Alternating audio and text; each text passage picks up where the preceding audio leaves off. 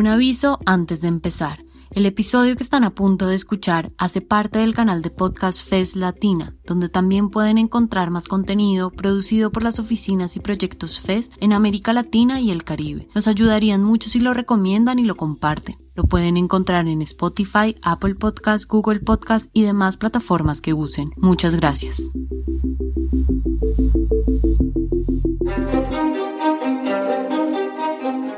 Todo es político salir a marchar o quedarte en casa. Bienvenidos y bienvenidas a Todo es Político. Que las mujeres, que las personas LGBTI, que las personas de grupos étnicos. Pagar IVA por un producto básico, votar un candidato en elecciones o votar un empleado sin justa causa. De cómo hacer democracia con responsabilidad para los cambios que, que queremos generar. Lo que haces y dejes de hacer, lo que pienses y lo que dices es político un diálogo que reconozca las voces diversas y unos sujetos políticos emancipatorios. Estas luchas necesitan materializarse en algo. Porque creo que el centro de la política y de lo político son los derechos de las personas. Bienvenidos y bienvenidas a Todo es Político, un programa realizado entre la FES en Colombia y 070 Podcast. En esta tercera temporada les hablaremos de temas esenciales y cotidianos para comprender el rol de las y los ciudadanos como actores políticos en el futuro del país. Lo que inició el 28 de abril con protestas multitudinarias escaló enfrentamientos entre civiles y fuerza pública y a la creación de puntos de resistencia en diferentes ciudades del país. Durante el mes de mayo, la situación pasó a ser un estallido social que reunió a miles de ciudadanos y ciudadanas. Y ahora, tras dos meses de estar en las calles, se encuentra en una pausa inquietante. En el lanzamiento del primer episodio de esta tercera temporada de Todo es Político, hablamos con diversos sectores del paro nacional para entender sus posiciones, sus demandas, pero sobre todo sus apreciaciones sobre las soluciones a este estallido social. Si aún no lo han escuchado, les invito a ponerle pausa a este episodio y escuchar la primera parte. Yo creo que el diálogo se está dando, pero se está dando entre quienes están movilizados. Miles de maneras en las que en realidad se está entablando el diálogo. Que se ha hecho desde las regiones, desde las ciudades, desde los barrios, las comunas, desde los municipios, desde los indígenas, desde los negros. ¿Es diálogo o es represión? Que nos sentemos a hablar, que nos sentemos a hacer mesas interdisciplinarias, intersectoriales. La coyuntura actual propicia un momento de reflexión, de poner las cartas en la mesa, para que como ciudadanía podamos llevar esas demandas que nos pusieron en las calles a espacios de acción política y democrática. Es decir, a darle vida a esas reformas que queremos y necesitamos que comenzaron a tomar forma a través de diálogos barriales y conversaciones en los puntos de resistencia, que identificamos en lo local y que hoy podemos nombrar de forma articulada. Como discutimos en el episodio anterior, este paro nacional vino a evidenciar las complejas problemáticas que enfrenta el país a nivel social, económico y en asuntos relacionados con el derecho a la salud. Pero también nos demostró la amplia diversidad de propuestas que existen para solucionarlas. Propuestas diversas, tan diversas como la propia ciudadanía.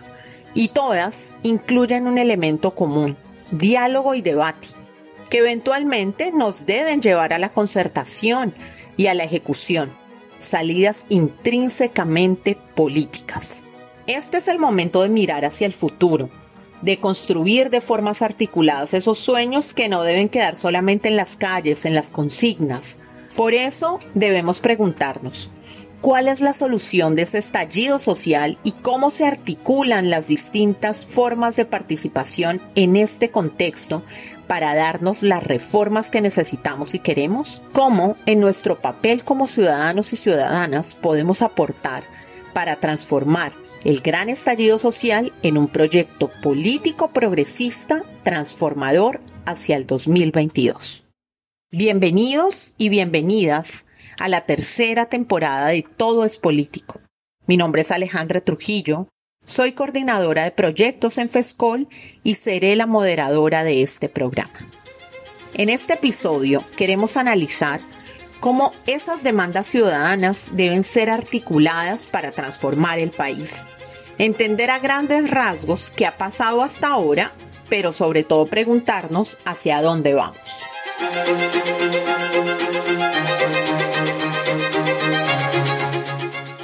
Para este episodio hablamos con Luciana Carla Manfredi, Julieta Suárez Cao y Camilo González Pozo tres expertos que nos brindan perspectivas distintas sobre la coyuntura del país.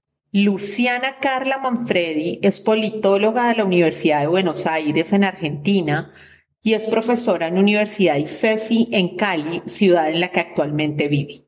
Ella se considera una persona política porque me parece que la única forma en que las sociedades puedan avanzar y, pues, digamos, de alguna forma eh, cambiar ciertos comportamientos, inclusive también pensarlo en términos de desaprender cosas que hemos aprendido como consecuencia de las construcciones sociales y volver a aprender cosas nuevas, pues son procesos políticos. Julieta Suárez Cao es doctora en ciencia política y profesora en la Universidad Católica de Chile.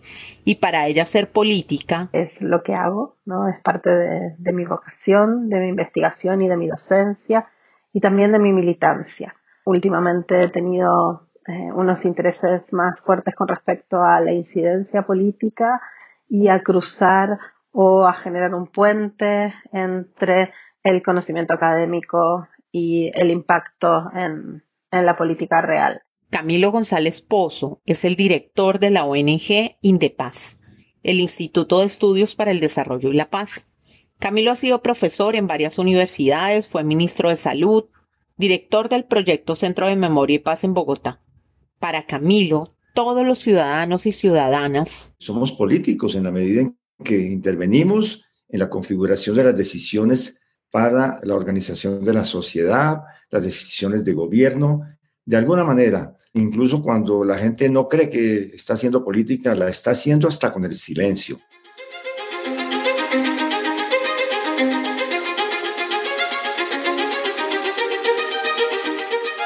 El paro nacional de este año inició de forma indefinida en un contexto sin precedentes, la pandemia del COVID-19 y sus graves consecuencias en un país históricamente tan desigual. Una desigualdad que es evidente en las tasas de desempleo, de pobreza, en el acceso a la salud y los abusos por parte del Estado. Problemas en el país que no surgieron con la emergencia sanitaria. Por eso, más allá de mirar a los distintos sectores, como hicimos en el episodio pasado, nos vamos a enfocar en la imagen grande y qué nos dice sobre las particularidades de las manifestaciones que ocurrieron este año en el país. Como lo expone Luciana, el paro empezó con una consigna clara de frenar la reforma tributaria. Luego aparecieron otras cosas, la salud, la educación, muchos grupos, muchos objetivos diferentes. Creo que pasaron muchas cosas y se fue perdiendo un poco la, claridad del objetivo del paro, que creo que para mí, digamos, si vos luego lo vas a comparar con el caso chileno, es una de las cosas que, en la que fracasamos aquí en Colombia, porque digamos, es muy positivo que la gente se despierte y se salga a manifestarse y tenga muy claro cuáles son sus derechos, pero también hubiera sido muy interesante que hubiera habido una agenda para que luego, pues digamos, esa agenda se llevara una mesa de diálogo, de negociación y pues lograr algunos objetivos. Colombia es un país que ha vivido varios momentos de convulsión social. No podemos olvidar el paro nacional del 2019, por ejemplo. Hay quienes consideran que las protestas de este año fueron una continuación de ese primer paro que fue interrumpido, entre tantas otras cosas, por la llegada de la pandemia. Pero, ¿qué hace que este paro sea distinto de otros en el pasado? Las manifestaciones cuando empiezan no tienen un color político determinado, o sea, no están auspiciadas o movilizadas por un partido político, pero es clara la posición política. Digo, las personas que salen a manifestarse, pues digamos, están actuando de alguna forma como oposición al gobierno, que es quien está proponiendo la, la reforma tributaria. Sí, así empezó. Entonces, no necesariamente la persona es político partidaria, o sea, se identifica con un partido político, pero ya el hecho de salir a manifestarse en contra de una reforma o de una propuesta política del gobierno de turno lo está convirtiendo en oposición. Esto es un punto de inflexión importante porque no es que, digamos, no es que vayan a cambiar las cosas radicalmente, pero al menos quienes toman las decisiones en el país pues ya saben que la gente pues ya sale a manifestarse. Creo que esa es una cosa positiva desde el punto de vista del clivaje político. No es coincidencia que las personas salgan a protestar. El informe de 2018 del Latino Barómetro señala que el 50% de los colombianos dice que Colombia es una democracia con grandes problemas. Y al tiempo, 22% siente mucha o algo de confianza en el gobierno. En el 2021, el barómetro de la confianza encontró que Colombia es el cuarto país entre 28 países que más desconfía de sus líderes políticos. Y es bien interesante, pues, para hacer un análisis de política comparada, mirar la diferencia en términos de la institucionalidad democrática y cómo las ciudadanías las perciben, sí, o confían en ellas. Al mismo tiempo, los datos muestran que mientras las instituciones propias de la democracia han ido perdiendo poder y la ciudadanía tiene menos confianza en ellos, han ido cogiendo más poder las instituciones que no son propias de la democracia, ¿sí? Y que son, por ejemplo, no sé, la iglesia o las iglesias. Pero también hay otras instituciones que a mí me parecen bien interesantes y es, por ejemplo, en muchos eh, casos, esa pérdida de confianza que se, de la ciudadanía hacia los gobiernos se le ha volcado a no solo la iglesia, sino a el empresariado, por ejemplo, a los, eh, los universitarios, los profesores universitarios. O sea, hay otros actores de la sociedad que no necesariamente son políticos, pero que al final terminan siendo políticos.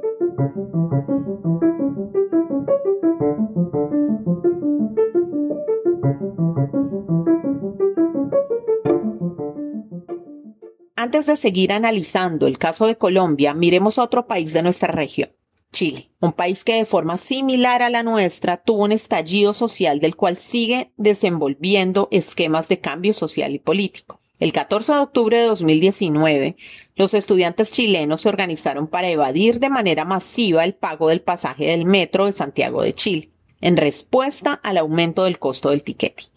Para el 18 de ese mismo mes, las protestas habían escalado, se presentaban destrucciones en las instalaciones del metro y la policía comenzaba a usar gases lacrimógenos. Como resultado del estallido social en Chile, cuyas protestas se diluyeron apenas en marzo del año pasado con la llegada de la pandemia en este momento. Estamos en un proceso constituyente que fue gatillado como solución, ¿no? O como opción para canalizar de manera institucional todo el descontento, la angustia, las demandas que se expresaron en el estallido social de octubre del 2019. Durante el paro nacional en Colombia, a menudo veíamos a los manifestantes mencionar ese estallido social en Chile y usarlo como referencia, sobre todo lo que se podría lograr a través de la resistencia popular. Pero realmente, ¿qué similitudes hay entre los dos países? El caso de Colombia con el caso de Chile son muy interesantes porque Colombia también en los últimos años ha tenido estos estallidos sociales, ¿no? Que, condensan demandas, frustraciones, eh, inquietudes y que muestran una desafección importante con los actores más representativos, ¿no? De, de la democracia en Colombia. Yo creo que ahí hay muchas similitudes una de las diferencias más grandes, creo yo, viene de la mano que, claro, que en Chile la constitución es la constitución de la dictadura, entonces fue relativamente sencillo, subrayo el relativamente, intentar canalizar entonces este descontento por vías de un cambio institucional y con miras a generar un nuevo documento que no tenga estos problemas de legitimidad de origen, como tiene una constitución hecha en la dictadura de Pinochet, ¿no? Me parece que ahí hay una diferencia importante con Colombia, que tiene una constitución que fue vanguardia. Durante la década de, los 90 y los primeros años de, este siglo, y que por lo tanto desconozco, digamos, cuán factible es tratar de canalizar este descontento como un tema institucional. Y con la posibilidad de cambiarlo, si es que viene por ahí la solución o, si hay que pensar en, en algún otro tipo de salida para este descontento. Claro.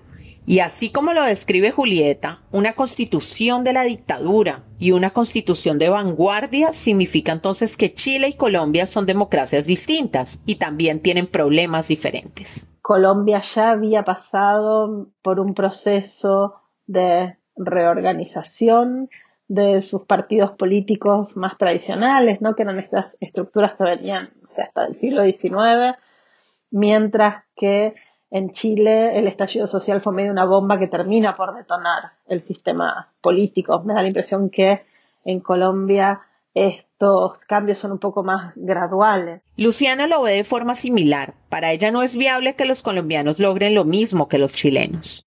En el corto plazo no, no lo veo, no lo veo tan viable. Ya se diluyó. Problema de estirarlo tanto y creo que el gobierno nacional también ha sido muy sagaz en el manejo de la crisis porque la han estirado, porque bueno, evidentemente va a perder peso, se va a ir diluyendo. Entonces no, no creo que, que suceda lo que sucedió en Chile por lo menos en el corto plazo no se lograrán las mismas ambiciones, porque los cambios estructurales y radicales toman tiempo. Pero quizás en 2022, con las elecciones presidenciales y de Congreso, se asoma también un horizonte de transformación a más largo plazo.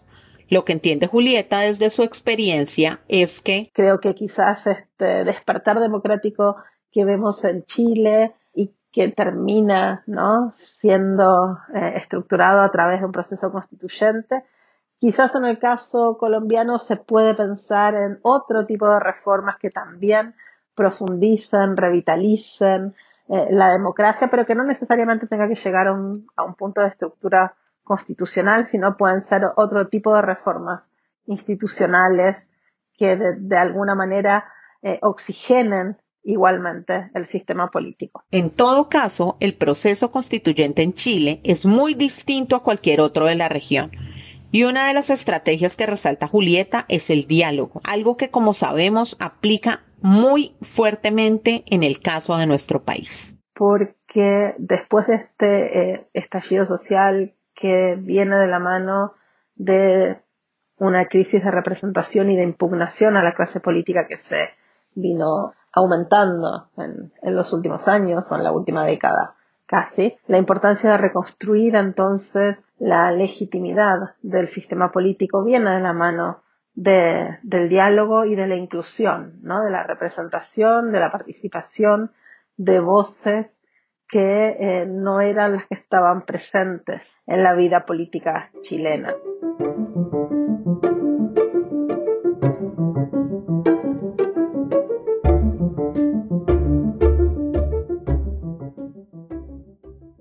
Como mencionamos en el primer episodio de la temporada, vimos formas diversas en las que la ciudadanía estaba dialogando. Asambleas barriales, organizaciones informales, ollas comunitarias, performance, arte, todas vías de expresión que buscan llegar de alguna forma u otra a oídos del gobierno y que se espera nos lleven finalmente a ver las reformas que necesitamos y queremos. Hablamos con Camilo para empezar a mirar hacia el futuro y reflexionar ¿Qué se necesita para que los ciudadanos puedan ser parte de ese cambio que deseamos a largo plazo? Una movilización como la que se ha dado tiene ciclos y no vamos a, tener una, un paro permanente ni multitudes en la calle durante tiempos indefinidos. Ahora estamos en una situación de repliegue de lo que es la acción colectiva multitudinaria en las calles, pero sigue un movimiento de conciencia. Es decir, hay otras formas de participación y esas formas de participación tienen que ver con la expresión, tienen que ver con las acciones culturales, artísticas, con la continuidad de reivindicaciones en diferentes escenarios. Eso sigue. Los movimientos de transformación social tienen periodos subterráneos, como ha ocurrido en la historia con muchos. En el último periodo histórico, el movimiento de las mujeres. No se ha necesitado que las mujeres estén en la calle todos los días y sin embargo ese torrente de transformación ha estado en la casa, en la calle, en el colegio, en el trabajo, en todos lados. Lo mismo con este proceso. Mientras no se den respuestas a los problemas estructurales de fondo que están en la motivación de la protesta, va a seguir la gente activa. La búsqueda por el cambio que trajo este estallido social continuará. Y como dice Camilo, mucho depende de la respuesta del gobierno. Una respuesta que hasta ahora, como sabemos, se ha centrado en la militarización y en la dilación. Esto ante lo que se puede considerar una emergencia social que necesita soluciones urgentes e inmediatas. Primero que tiene que hacer el gobierno es dialogar, reconocer la legitimidad de la protesta, pero no de palabra, sino generando espacios para concertar salidas, salidas urgentes, porque aquí hay diferentes niveles de respuesta hay respuestas inmediatas a los problemas del trabajo, del, hambre, de los ingresos de la gente. Los problemas de las necesidades inmediatas no esperan ni, un mes, ni dos meses, ni a, ni a las elecciones. Tiene que haber un plan de urgencia. Hay quienes creen que en la construcción de los cambios a largo plazo entra como limitante el hecho de que este gobierno va de salida. Camilo no está de acuerdo con eso y al contrario, considera que es ahora más que nunca que este gobierno como institución democrática tiene una oportunidad. El gobierno tiene la cuarta parte de su periodo. Es que no puede declararse un gobierno ya terminado cuando le falta un año y unos meses. De modo que no, no hay que desahuciar a este gobierno, hay que exigirle que, que tome medidas y en el terreno político que entienda que la democracia se defiende con democracia. La democracia no se defiende con guerra. Colombia hay, que, hay que asumir el plan de la paz, la implementación de los acuerdos. Es decir, hay una ruta que está definida, pero no es la ruta de la guerra ni de la seguridad militares, es la ruta de la democracia y del bienestar para la gente. Me gustaría resaltar lo que dice Camilo. La democracia se defiende con más democracia. Este es un ejercicio que ahora es necesario y será definitivo para el futuro del país y la construcción de esos cambios que queremos ver, de las reformas que deben tomar lugar y las demandas que esperamos los ciudadanos se conviertan en políticas públicas. Según Camilo, hay que reconocer que hay problemas estructurales que enferman la democracia, como por ejemplo... La policía en un descrédito se ha convertido en, una policía con una imagen de, amenaza, de enemigo del ciudadano común y corriente. Creo que eso, eso tiene que conjurarse se conjura con democracia, se conjura devolviéndole a, la ciudadanía sus derechos y no eh, eh, considerando que cualquier reclamo ciudadano es parte de una subversión, de una conspiración. Tiene que acabarse con la estigmatización a la gente que protesta, al ciudadano común y corriente, a la oposición, a los líderes sociales, a los excombatientes, a los acuerdos de paz, y acabar con ese discurso que quiere mantenerlos en el estado de guerra en Colombia. Y eh, desde el punto de vista de afirmaciones, de medidas positivas, es mucho lo que se puede hacer. Y parte de esta construcción de un futuro democrático es sanar la relación que se ha quebrantado de forma tan radical en los últimos años y la desconfianza que hoy existe entre los ciudadanos y las ciudadanas y las instituciones del país. Entonces, la pregunta es, ¿Cuáles son esos pasos que debemos seguir para sanar esta democracia desde la paz? Hay que reconocer la diversidad de problemas y, eh, pero sí, lograr coordinaciones. Creo que se están haciendo procesos de asamblea muy importantes, de coordinación por regiones eh, y por sectores sociales, eh, pero eso está en marcha. La ampliación del comité de, de paro y de este escenario de vocería es algo que está en curso y que es muy importante que se dé para que adquiera mayor representatividad, pero a nivel regional, yo creo que en suroccidente hay un proceso de asambleas con la Minga, con las unidades de resistencia, y eh, yo creo que ese es el camino. El camino es de eh, diferentes niveles de organización, de expresión, para buscar diálogo y, concertación que le dé salida a los problemas. Y esta debe ser una política que tanto por parte de las instituciones democráticas como por parte del Estado responda a dos instancias. A lo inmediato, para dar respuesta a la emergencia que vivimos como país en este momento, pero también debe mirar a largo plazo para comenzar a dar esos primeros pasos hacia una reconstrucción de la democracia desde las bases. Hay que desear una sociedad con buenos conflictos, como decía el maestro Stanislao, con conflictos constructivos y comprometerse en la solución, la transformación de los conflictos en situaciones creativas, ampliar las fronteras de bienestar de la gente, tanto desde el punto de vista espiritual como material. La política tiene un, un componente electoral, pero el componente electoral es uno de los elementos de la política. No se puede reducir la política a las elecciones. También hay ejercicios políticos para que se definan líneas de acción programáticas, de inversión, de comportamientos, de aplicación y garantía de derechos. Yo creo que eso es que se le dé vida al Estado social de derecho.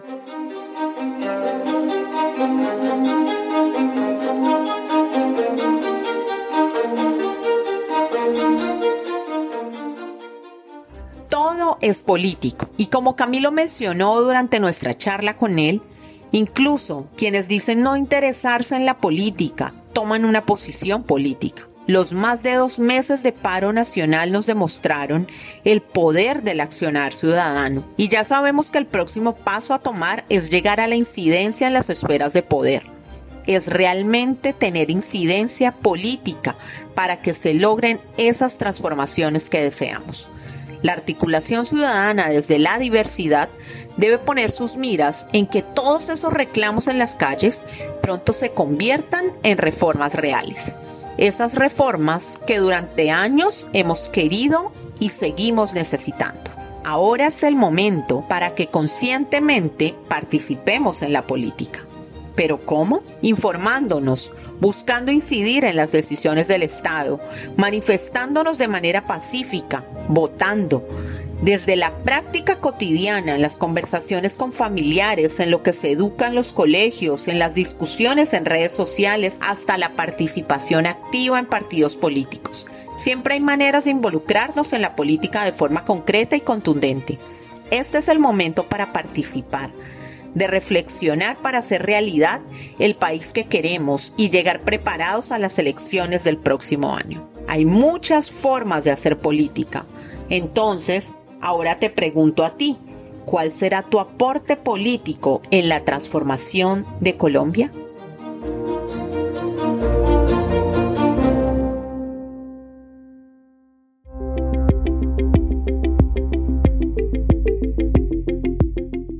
Muchas gracias por llegar hasta el final. Si les gustó, nos ayudaría que lo compartan. Recuerden que este episodio hace parte del canal de podcast FES Latina, donde también pueden encontrar más contenido producido por las oficinas y proyectos FES en América Latina y el Caribe. Nos pueden encontrar en Spotify, Apple Podcast, Google Podcast y demás plataformas que use. Les esperamos en un próximo episodio.